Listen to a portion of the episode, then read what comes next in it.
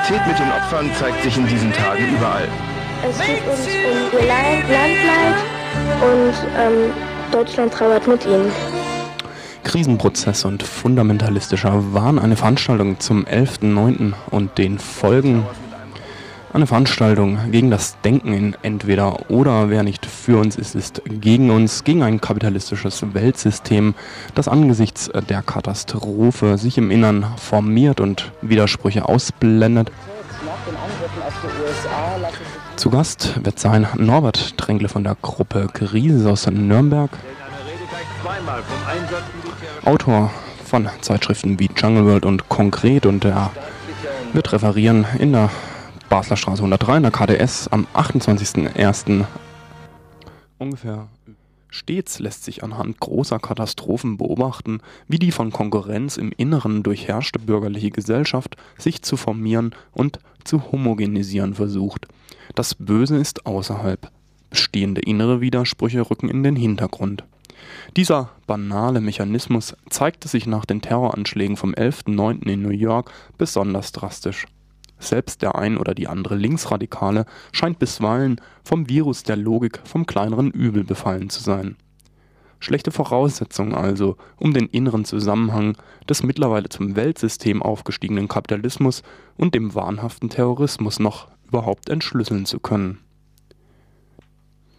die wertkritische Gruppe Krisis aus Nürnberg hat in den letzten Monaten versucht, jenseits der geläufigen Entweder-oder-Option die Anschläge vom 11.09. und die einsetzenden NATO-Bombardements zu interpretieren ja, und aus diesem Grunde wurde Norbert Renkle, wie gesagt, eingeladen. Er war am vergangenen Montag in der KTS, äh, die sehr gut besucht war. Circa 100 Leute hörten einen anderthalbstündigen, ja, sehr gut vorgetragenen, didaktisch äh, und verständlich äh, aufbereiteten Vortrag an, von dem wir euch jetzt so ungefähr eine halbe Stunde lang Ausschnitte präsentieren werden. Ähm, ja, leider ist in der Bearbeitung der des, äh, der Minidisc äh, einiges äh, verschütt gegangen, so dass von der Diskussion beispielsweise, die ich dann in der KDS am Montagabend angeschlossen hatte nach dem Vortrag, jetzt hier leider wenig zu dokumentieren ist.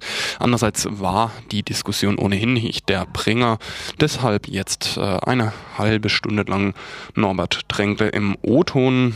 Ähm, ja, vielleicht nach der Sendung noch den ein oder anderen Literaturhinweis äh, von der Gruppe Krisis bzw. von Norbert Tränkle. Jetzt also eine halbe Stunde lang Norbert Tränkle am vergangenen Montag in der KDS hier in Freiburg in der Basler Straße. Ich denke, dass die schrillen Töne, in der dieser aktuelle Aufklärungsdiskurs geführt wird, schon darauf verweisen, dass durchaus gespürt wird, dass hier was Unwahres drinsteckt was höchst Unwahres, was Groteskes direkt. Und dahinter steht, wie ich denke, auch die nackte Angst. Also man kann ja mal fragen, was hat eigentlich dieser 11. September ausgelöst, dieser Anschlag, dieser äh, in ungeheuren Ausmaß äh, gegen den Westen nie äh, stattgehabte Terroranschlag. Äh, ich denke, dass hier etwas getroffen, etwas, äh, getroffen wurde oder etwas wiedergekehrt ist, was verdrängt war. Die ganze, man kann nicht sagen, dass die ganzen 90er, zum Teil schon die 80er Jahre, ja von dem Diskurs geprägt waren, auch von dem Lebensgefühl der Verdrängung. Bloß nicht wahrhaben, was in der Welt geschieht. Große Teile der Welt saufen ab, verelenden, äh, es entwickeln sich äh, ungeheure Gewalt, also ge gewalttätige Reaktionen auf diesen Krisenprozess, auf dieses, auf dieses Niederkonkurrieren eines Großteils der Welt. Und all das wurde ja verdrängt in so diesem, diesem Hochgefühl der, äh, des ähm, äh, Casino-kapitalistischen Booms. Die Gewinnerschichten in den Zentren des Weltmarkts haben gemeint, sie könnten also gewissermaßen ewig ihre Party feiern und nicht wahrhaben, dass längst schon äh, dieses Elend einen Großteil der Welt ergriffen hat und auch längst natürlich in den Metropolen auch eingesickert ist. Also es ist ja längst auch schon mitten in den Zentren da. Und hier ist ja genau diese Verdrängung.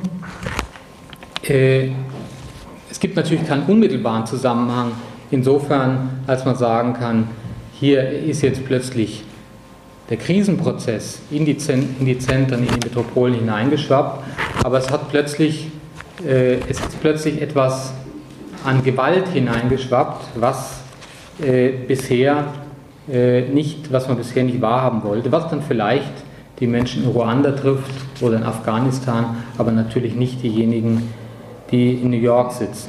Was ist jetzt mit diesem Krisenprozess? Es wird ja, wenn man von Krise redet, von Krisenprozess redet, wird das ja häufig so wahrgenommen, das ist was Ökonomisches. Also wird nur die ökonomische Dimension wahrgenommen, äh, dass äh, Märkte zusammenbrechen, dass, äh, dass Unternehmen zusammenbrechen, dass Menschen keine Arbeit haben oder was auch immer.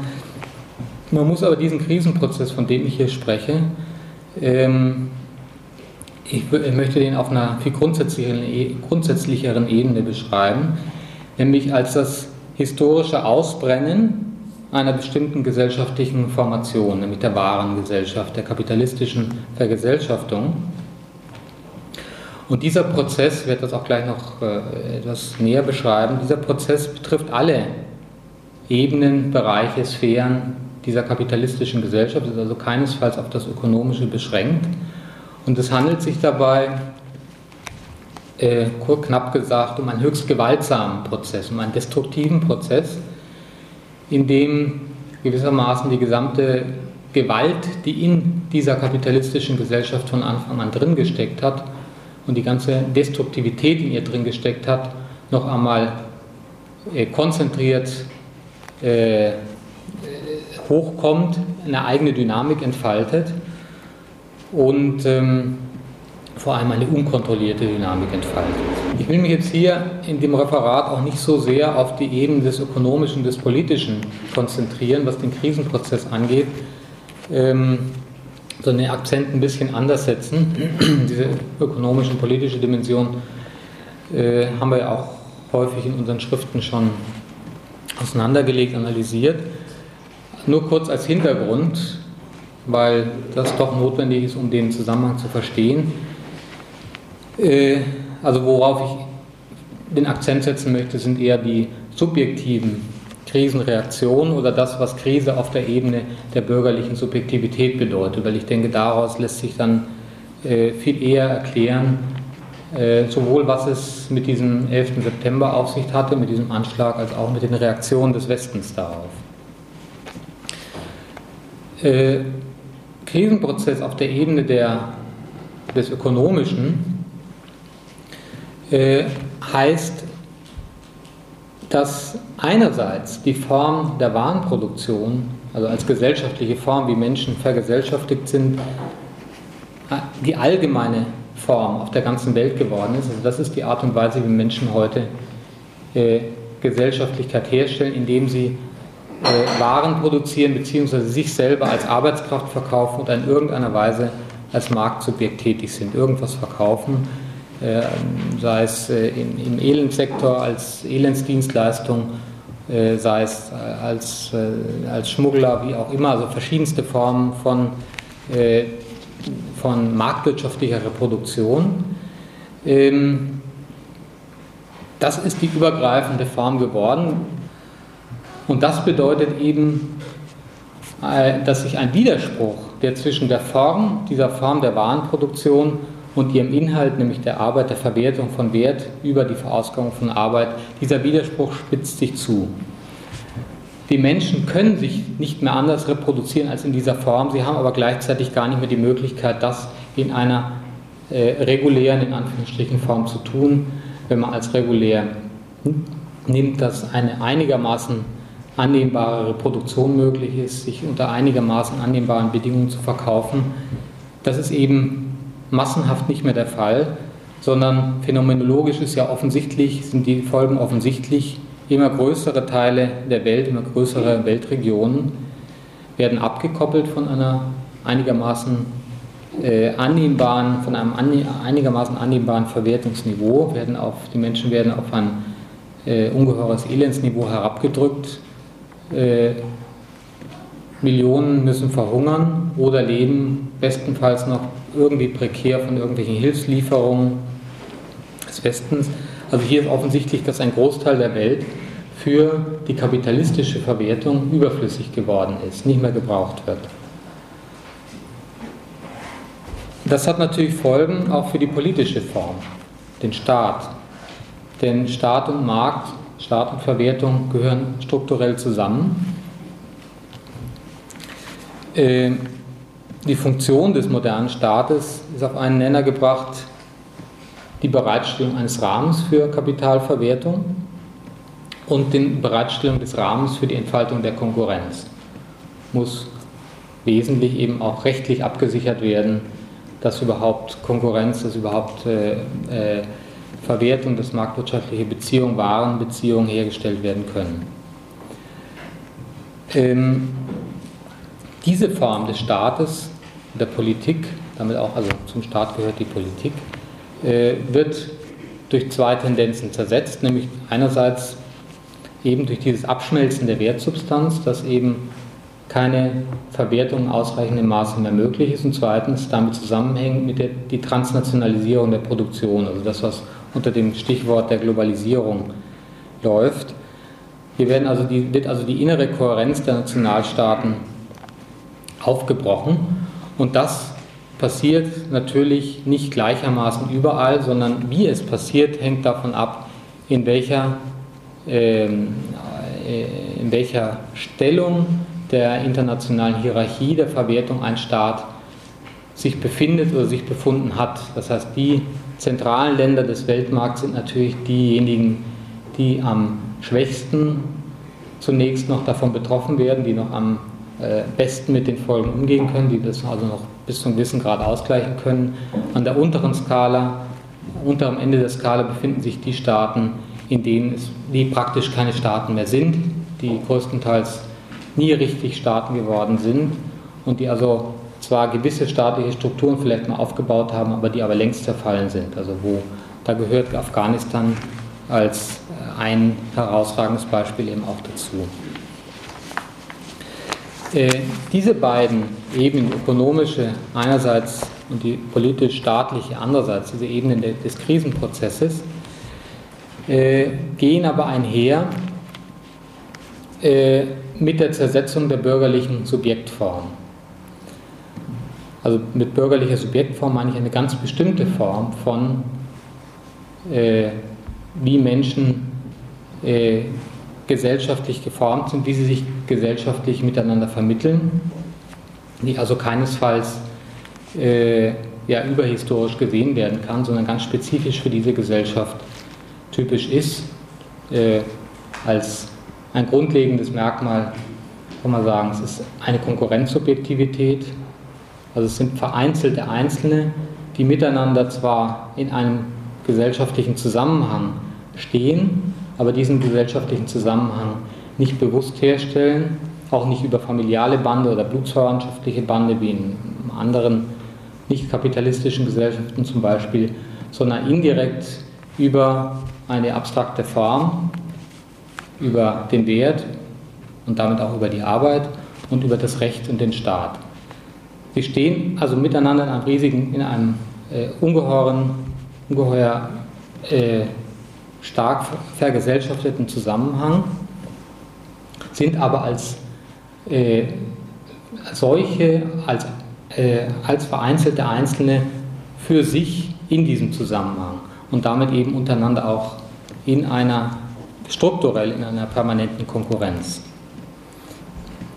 Äh, es gibt aber gleichzeitig äh, Grenzen für diese Konkurrenz. Also ich falle nicht über den anderen her und, und äh, bringe ihn um, unter, also der Normalfall, äh, sondern erkenne den anderen eben als einen gewissermaßen Geschäftspartner an, also als ein anderes Warensubjekt um die, dieser Rahmen muss natürlich gewährleistet werden. Das, der, der, entsteht nicht von selber. Das muss einerseits in der, in der, äh, in den Subjekten selber verankert sein, also in ihrem Bewusstsein. Äh, und es muss gleichzeitig aber auch einen Staat geben, der diese, äh, diese Begrenzungen der Konkurrenz garantiert. Wenn nun dieser Rahmen wegfällt, äh, setzt sich diese Tendenz frei in ihrer ganzen Rücksichtslosigkeit. Extremfall ist das, was wir als Plünderungsökonomie kennen.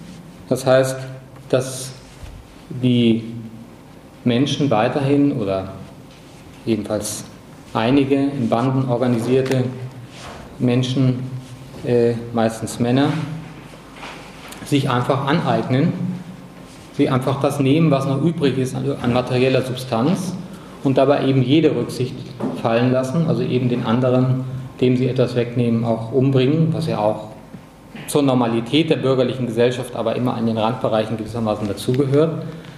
Ähm, und hier wird es zur Normalität. Das Umbringen des anderen, das Ausrauben wird zur Normalität. Durchaus unter Gesichtspunkten einer ökonomischen Rationalität. Ähm, es ist also nichts Fremdes, was irgendwie dazukommt, sondern es ist eigentlich die innere Logik dieser Konkurrenz, dass ich den anderen nicht als Menschen betrachte, sondern als Träger von Sachen, äh, den ich so lange respektiere, wie das in dieser ökonomischen Form, also wie diese ökonomische Form normal, äh, äh, vergleichsweise normal funktioniert und es einen Rahmen gibt, der aufrechterhalten wird. Wo das nicht der Fall ist, kommt das wahre Gesicht dieser Konkurrenz dann zum Vorschein. Der andere wird eben nicht als Mensch betrachtet, sondern als Träger von Sachen und als solchen kann ich ihn auch jederzeit umbringen, wenn ich mir die Sachen dann so aneignen kann. Auf diese Weise. Im Grunde handelt es sich dabei, also in der extremen Form dieser Plünderungsökonomien des Bandenkrieges, wie es in vielen Teilen der Welt ja, wie es in vielen Teilen der Welt ja längst Realität ist, handelt es sich eigentlich um den Horrorzustand von dem, was eigentlich alle Aufklärer in ihren Schriften immer beschreiben. Also paradigmatisch bei Thomas Hobbes, der vom Krieg aller gegen alle spricht, äh, wo er sagt, die Menschen es wird immer auf die Natur zurückgeführt, nicht etwa auf die bürgerliche Form. Also die Menschen sind von Natur aus Konkurrenzbestien, bringen sich um, äh, kämpfen jeder gegen jeden und deswegen muss ein Staat her, der diese Konkurrenz bändigt. Das Ganze wird natürlich insofern ideologisch ähm, äh, äh, ideologisiert, weil eben das auf eine erste Natur zurückgeführt die Menschen, wird. Die Menschen sind, sind so von Natur aus nicht etwa, weil die bürgerliche Gesellschaft sie so gemacht hat.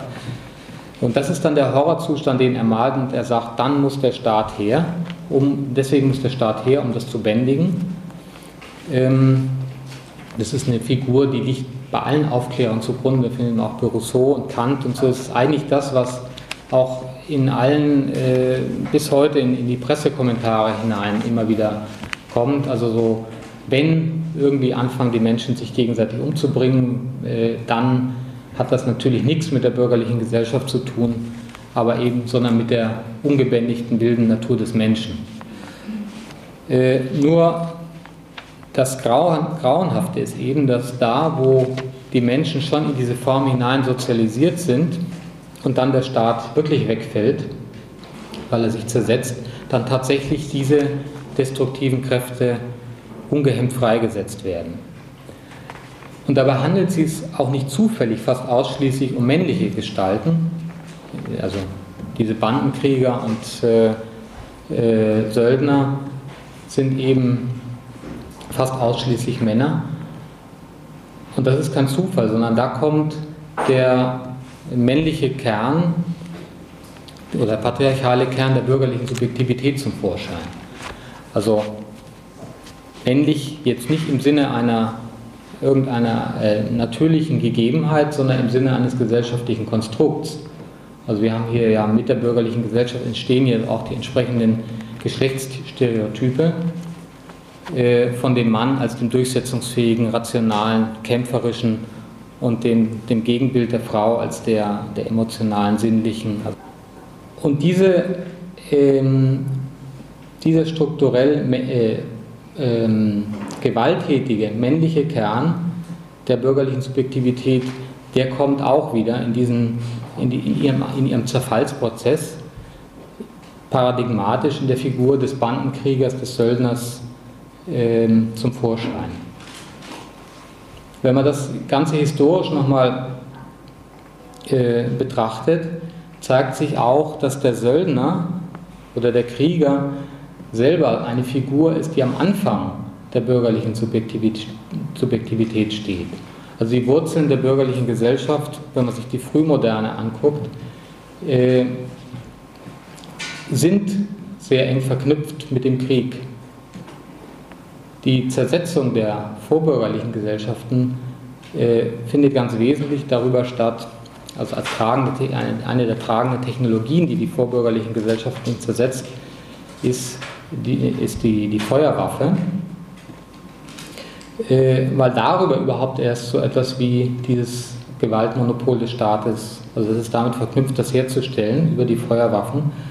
Und am Anfang der bürgerlichen Gesellschaft stehen ja sehr lange Perioden von, von Krieg, von Staatsbildungskriegen, wo sich einzelne, äh, einzelne Feudalherren bekämpfen, wo sich nach und nach erst dieses Gewaltmonopol des Staates herausbildet.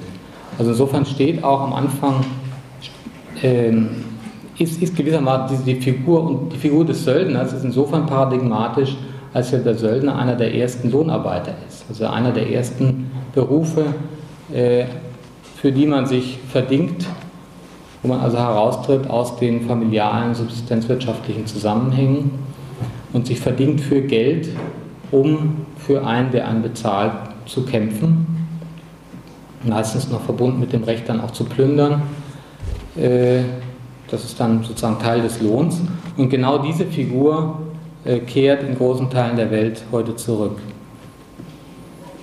Allerdings kehrt sie jetzt nicht mehr zurück im Kontext von Staatsbildungskriegen, also es sind nicht mehr Kriegsherren, die sich bekämpfen mit einer absehbaren Tendenz einer Herausbildung eines Gewaltmonopols, einer Zentralisierung von Gewalt, wie eben in der frühen europäischen Neuzeit, sondern wir haben es hier zu tun mit einem Zerfall von Staatlichkeit. Das sind eigentlich alles schon wieder äh, äh, Kriegsherren, die sich gebildet haben, poststaatlich, nachdem es staatliche Strukturen gab oder zumindest Ansätze von staatlichen Strukturen gegeben hat.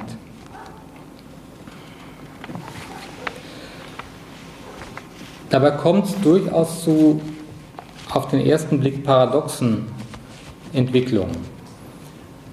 Ähm, es ist ja durchaus so, dass in großen Teilen der Welt zwar einerseits die kapitalistische Gesellschaft sich durchgesetzt hat, mehr oder weniger oberflächlich, darunter aber lange noch bestimmte Formen von vorbürgerlichen oder nichtbürgerlichen äh, Ansätzen oder äh, Strukturen der Vergesellschaftung fortgelebt haben. Also eben subsistenzwirtschaftliche, familiale Zusammenhänge direkter, direkter äh, Solidarität oder direkter ähm, äh, persönlicher Beziehungen, über die eben dann produziert wurde und auch Reichtum verteilt wurde. Und diese Strukturen haben sich durchaus ziemlich lang gehalten. Ähm, sie werden in manchen Regionen der Welt gerade im Krisenprozess, gerade über die in diesem Krisenprozess entstehenden Kriege, Plünderungskriege, Bandenkriege, zerschlagen. Das heißt, es, entsteht, es gibt das Paradox, dass gerade durch diese Kriege Menschen aus den Resten dieser bestehenden Strukturen herausgerissen werden, dass traditionelle Strukturen zerschlagen werden, dass Menschen also gewissermaßen erst heute zu diesen bürgerlichen Subjekten gemacht werden, die freigesetzt werden aus ihren traditionellen Bindungen, die als Individuen freigesetzt werden, die äh, schauen müssen, dass sie sich individuell durchschlagen. Äh, gleichzeitig aber es gar keinen Rahmen mehr dafür gibt, in dem sich diese Subjektivität betätigen könnte, weil sie eben nicht in eine marktwirtschaftliche oder eine, äh, nicht mal einen einen extrem ausbeuterischen Arbeitsprozess hineinkommen, was ja der Normalfall war in der Frühmoderne. Also nicht einmal diese grausame, gewalttätige Form steht zur Verfügung, sich als Lohnsklave für 16 Stunden am Tag zu verdingen, häufig, sondern eben nichts mehr, schlichterdings nichts mehr. Ähm, da kann man eigentlich auch paradigmatisch eine, eine Figur nehmen, die Figur des Flüchtlings. Die Figur des Flüchtlings ist ja eine der, also Sozialkategorie gewissermaßen des Flüchtlings, ist ja eine der, der, äh, gewissermaßen der häufigsten Sozialkategorien in der heutigen Zeit. Äh, eigentlich ist Afghanistan da ein sehr, sehr anschauliches Beispiel dafür. Ich kenne mich jetzt, bin auch kein Afghanistan-Experte, habe halt jetzt auch in den letzten Wochen und Monaten das eine oder andere gelesen. Und es scheint zumindest so zu sein, dass dort äh, die lokalen Clanstrukturen noch sehr lange fortexistiert haben, bis in die 70er Jahre, also die lokalen Clanstrukturen, nicht die übergreifenden, was jetzt als Clanstrukturen bezeichnet wird. Ähm, ähm, und diese Strukturen erst im Laufe des Bürgerkriegs, des langen Bürgerkriegs zerschlagen wurden und die Menschen aus diesen Strukturen herausgelöst wurden. Und wo fanden sie sich wieder im Flüchtlingslager, wo ganz andere Strukturen sich herstellten. Äh, und erst dann bildet sich offenbar so etwas heraus wie übergreifende ethnische Identitäten, die vorher zwar in der einen oder Weise existiert haben, aber keine Bedeutung hatten. Also Bedeutung hatte eben das Lokale und nicht dieses fiktive, übergreifende Kollektive. Und gleichzeitig bilden sich eben in diesen Flüchtlingslagern, wo ja eben die Menschen ähm, dann aus ihren traditionellen Strukturen herausgerissen worden sind. Und da nun schauen müssen, wie sich durchschlagen, da entstehen ja die Taliban. Also das ist ja nicht, das ist ja eben gerade nicht der äh, traditionelle äh, Volksislam, der in Afghanistan, nach allem, was ich gelesen habe, relativ tolerant war, sondern was hier entsteht, ist eine ganz andere Form von, von, religiöser, äh, von religiösem Wahn, eher die Form einer religiösen Sekte, die ähm, eben diesen Fundamentalismus, also, also fundamentalistische Sekte, die eben mit den traditionellen Strukturen des Glaubens und der Religiosität äh, nur noch sehr bedingt was zu tun hat. Also es gibt hier gewissermaßen dieses Paradox, dass selbst in der Krise der wahren Gesellschaft, der kapitalistischen Vergesellschaftung, in bestimmten Weltregionen nochmal die Formen, die dieser Gesellschaft zugehören, produziert werden ohne dass sie aber eine, eine, die Möglichkeit hätten, sich gewissermaßen gesellschaftlich zu formieren. Man kann das übrigens auch beobachten ähm, in Lateinamerika, aber auch in anderen Regionen der Welt, über den, den Neoliberalismus. Also da war es auch so, dass viele, in vielen Ländern Lateinamerikas, wo versucht wurde, über äh, diese, diesen Prozess der nachholenden Industrialisierung in den 60er, 70er Jahren so etwas wie eine äh, wie eine breite Binnenindustrialisierung, wie eine, wie eine Binnenmarkt zu entwickeln, gerade da sich noch gewisse Strukturen erhalten haben von, äh, von, von Subsistenzwirtschaft, von, von äh, auch familialer äh, Selbsthilfe und so weiter. Und gerade das ist im Zuge des Neoliberalismus, der selber so eine Krisenreaktion ist, äh, zu einem großen Teil, nicht, voll, nicht, nicht ganz auf jeden Fall, es gibt solche Strukturen, bilden sich auch immer wieder neu, aber sie sind doch auch zerschlagen worden. Und hier hat sich gewissermaßen diese Individualisierung, die die moderne bürgerliche Subjektivität ausmacht, äh, erst im Krisenprozess herausgebildet, so richtig rein herausgebildet und ähm, hat aber keinen Ort mehr, keinen, keinen Kontext mehr, in dem sie sich gewissermaßen betätigen kann, weil die Form ja selber schon am Zerbrechen ist. Das ist die eine Tendenz der Zersetzung der bürgerlichen Subjektivität. Die zweite wäre dann die Freisetzung der irrationalen Momente dieser bürgerlichen Subjektivität. Ähm, ich hatte eben schon das Beispiel Taliban gebracht. Was wir überall auf der Welt beobachten können, ist ja das Wuchern aller Sorten von Kollektividentitäten und Fundamentalismen, Ethnizismus, Rassismus, Antisemitismus, religiöser Wahn in jeder Form, Sekten jeder Couleur. Also es ist ein allgemeines Phänomen äh, wo diese Tendenz, äh, also was, was die andere Seite dieses bürgerlichen Individuums ist, was einerseits dieses vereinzelte Einzelne ist und andererseits genau in dieser Vereinzelung äh, nicht bestehen kann, also sich ohnmächtig fühlt dem Ganzen gegenüber und es ja auch ist und nun immer diesen Drang hat, sich einer Kollektividentität unterzuordnen.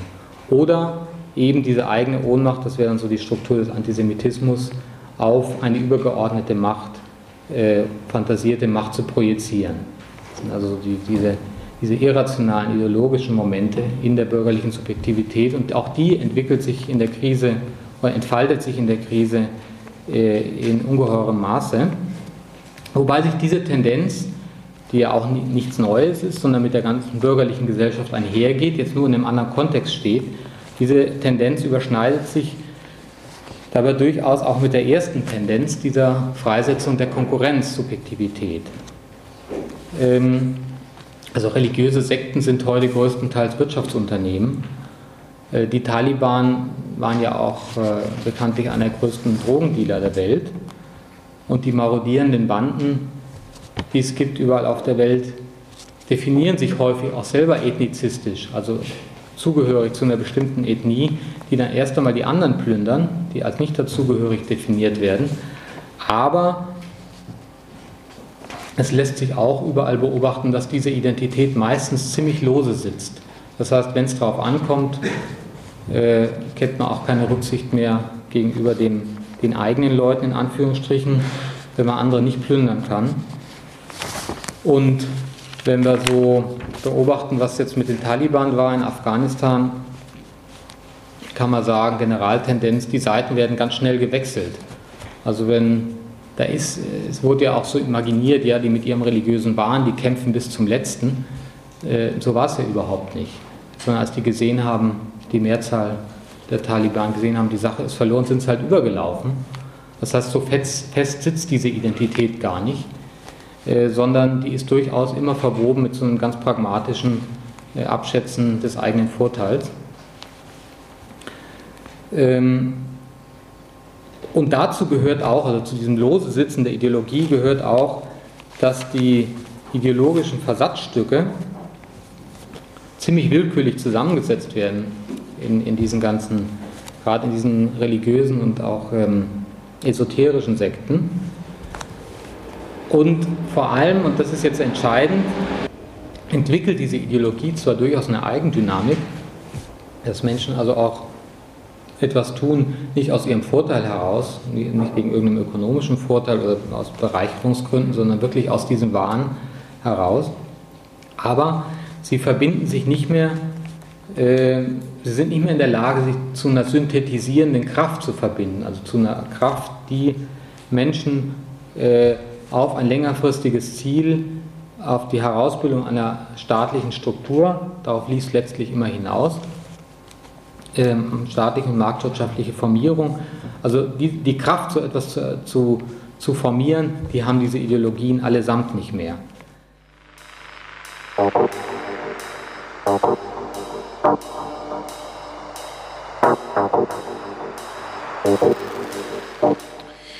Ja, das war also Norbert Tränkle von der Gruppe Krise aus Nürnberg in der Veranstaltung Krisenprozess und fundamentalistischer Wahn. Es schlossen sich noch Ausführungen an diese Zersetzungsprozesse an und der Norbert Renkle warnte auch ausdrücklich davor, äh, den islamistischen Terror und diese Ideologien, die, wie ihr ja jetzt gerade zum Schluss gehört habt, offensichtlich nicht mehr in der Lage äh, sein, langfristig ähm, im Sinne einer staatlichen Formierung äh, synthetisierend zu wirken, diese Ideologien äh, zu unterschätzen. Im Gegenteil, gerade angesichts dieser Situation äh, schlägt sozusagen das wahnhafte Subjekt umso wilder um sich. Ja, die Diskussion in der KDS in der Basler Straße 103, die war nur sehr schleppend. Äh, vielleicht lag das daran, dass Norbert Renkle zu wenig zugespitzt, zu wenig provokant äh, formuliert hat. Auf der anderen Seite waren die meisten Leute sehr angetan über den didaktisch gut vorgetragenen Vortrag. Wer sich mehr für die Positionen der Gruppe Krisis interessiert, dem sei die aktuelle Zeitschrift von der Gruppe Krisis äh, empfohlen oder ein Blick auf die Homepage der Gruppe unter www.krisis.org.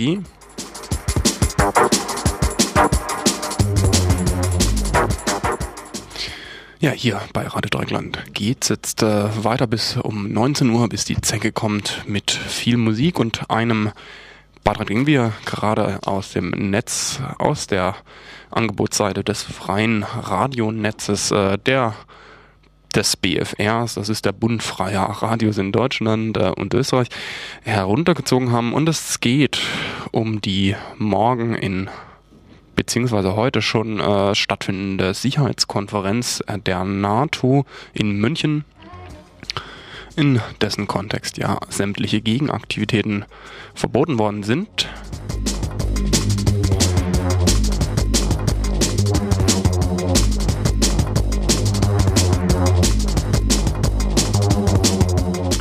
Und ihr hört jetzt äh, dazu ein Interview, also weniger um diese aktionsmäßige juristische Schlagseite davon, sondern äh, um die Bedeutung, die diese Konferenz für die Frage äh, der Bundeswehreinsätze haben wird.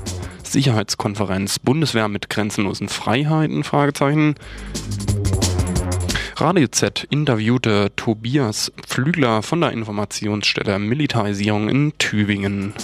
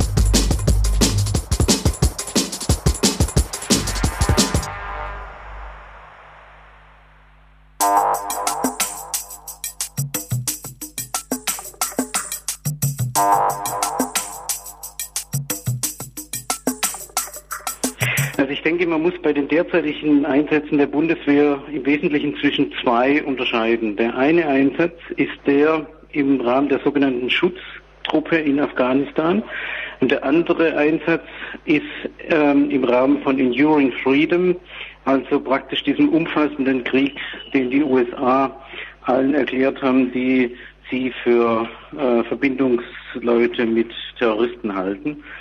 Und wir haben jetzt die letzten Tage im Wesentlichen drei Entwicklungen äh, festzustellen. Die erste Entwicklung ist die, dass in Djibouti die ersten Fregatten der Bundeswehr landen und ähm, es heißt dann immer so schön in den Vormeldungen, damit unterstützt dann die Bundeswehr den Krieg gegen den Terrorismus der USA. Real ist es so, dass im Moment im Fall der US-Regierung Überlegungen vorhanden sind, inwieweit man Teile von Somalia angreifen soll. Und der Marineverband, der Deutsche Marineverband, ist insofern ein Vorbote eines möglichen Krieges gegen äh, Puntland. Das ist der mittlere Teil von Somalia. Und wir wissen ja auch, dass im Moment gerade die US-amerikanischen Flugzeuge dort Überfliege, äh, Kontrollflüge machen. Und insofern ist es im Grunde genommen eine absehbare Sache, dass es da demnächst quasi zu einer Fortsetzung des Krieges von Afghanistan kommt. Du hattest jetzt von drei Punkten gesprochen. Genau, das ist der Punkt eins. Der Punkt zwei ist, dass in Afghanistan selbst im Rahmen der Schutztruppe ja mit einem anderen Mandat, nämlich einem sogenannten, das heißt ja immer so schön in den Beschlüssen Polizeimandat, sprich die Kontrollen, die gerade tagsüber in Kabul laufen. Dieses Mandat ist nur auf Kabul begrenzt und ähm, hat als äh, Beschreibung dass man vor Ort praktisch ähm, untersucht, inwieweit irgendwelche Unruhen, äh, Überfälle und so weiter gibt. Die finden noch nicht nachts statt, insofern sind sie sehr, ziemlich sinnlos. Und jetzt ist die Rede von dem dritten Einsatz, dass im Bereich Afghanistan wohl Soldaten des Kommando Spezialkräfte im Einsatz sind, was wiederum auf den Beschluss vom 16. November zurückgehen wird, nämlich in diesem Beschluss ich nannte das ja damals eine Kriegsermächtigung. In diesem Beschluss ist es tatsächlich auch möglich, dass man KSK-Soldaten im Rahmen der Kämpfe, die immer noch in Afghanistan laufen, auch von der Bundeswehr durchführt. Darauf wollte ich auch noch zu sprechen kommen, auf das Kommando Spezialkräfte. Ist da im Augenblick schon klar, gibt es da schon Erkenntnisse darüber, welche Aufgaben die wahrnehmen, wie weit deren Aufgabengebiet gehen? Also es hat der Wolfgang Gierke von der PDS ähm, eine Anfrage gestellt im Bundestag, ähm, ob nur eigentlich das Kommando Spezialkräfte eingesetzt wird oder nicht. Die Antwort war, dass es weder bestätigt noch dementiert wurde. Ähm, übersetzt bedeutet es, natürlich findet ein Einsatz des Kommando Spezialkräfte statt.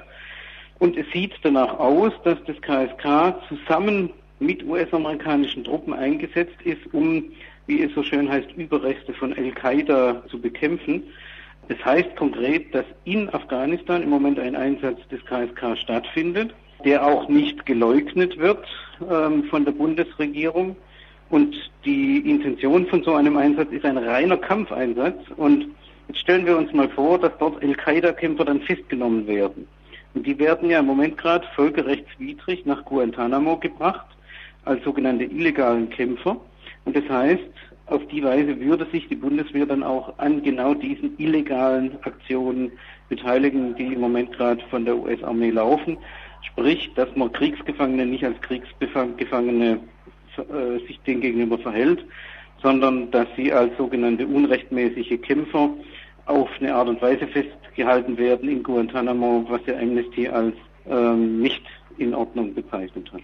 Du bezogst dich jetzt gerade auf den Artikel oder den Bericht der New York Times von letzter Woche, ne? so ist dass es. die Bundeswehr auch äh, mit dabei ist, Jagd auf Taliban und Al-Qaida-Kämpfer zu machen. Genau, diesen Bericht hat ja die Bundesregierung bis heute nicht dementiert. Ja. Und aus der Erfahrung wissen wir, wenn es nicht dementiert wird, trifft es zu. Die NATO-Sicherheitskonferenz, die am kommenden Wochenende in, oder ursprünglich ja mal Wehrkundetagung genannt, die am kommenden Wochenende in München stattfinden wird, was für einen Zusammenhang hat die, wird die Auswirkungen haben auf den Einsatz der Bundeswehr und auf die Rolle der BRD im Krieg in Afghanistan? Die sogenannte Sicherheitskonferenz ist immer ein informelles Treffen, bei dem Klartext geredet wird, wo die Militär- und Politikelite der Welt kommt und erfahrungsgemäß wird dort informell sehr viel geregelt. Und das bedeutet, dass unter Umständen weitere Einsätze der Bundeswehr in diesem Zusammenhang dann geregelt werden. Es war immer so, dass mit dieser Wehrkundetagung Sicherheitskonferenz die Bundesrepublik ihre Bedeutung quasi im internationalen Kontext unterstrichen hat und ähm, vor allem quasi so die Verbindung USA, Deutschland, Russland ja bei dieser Sicherheitskonferenz immer eine sehr wichtige Rolle spielt. Und insofern denke ich, ist es sehr, sehr angebracht, dass ähm, erstmals in größerem Stil im Zusammenhang mit dieser sogenannten Sicherheitskonferenz Proteste stattfinden, weil dort werden die zukünftigen Kriege geplant und da steht auf der Tagesordnung der Irak, Somalia und auch andere Regionen.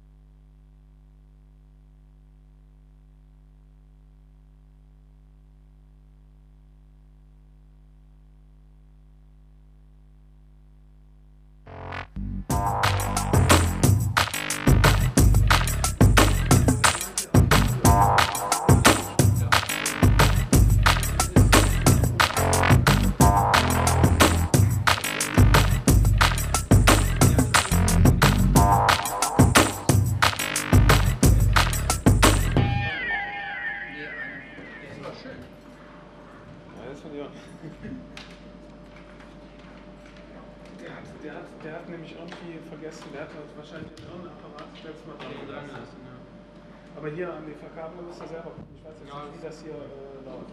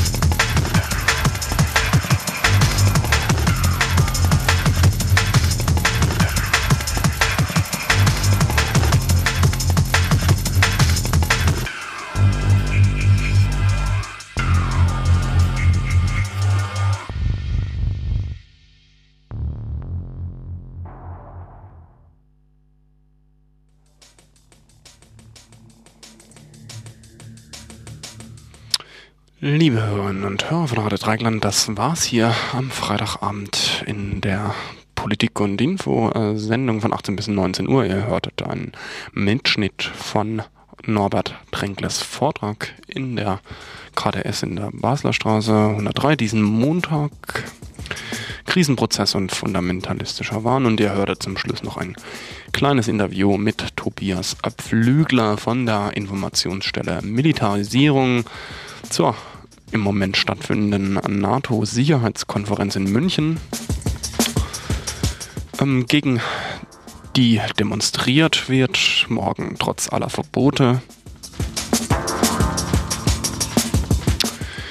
Ja, jetzt gleich äh, gibt es die Zecke und zum Abschluss und zur Einstimmung bis dahin das äh, Schlussstück der grandiosen äh, Platte von äh, The International Noise Conspiracy, A New Morning Changing Weather. Ja, und viel Spaß mit der Zecke, die wird pünktlich am Start sein.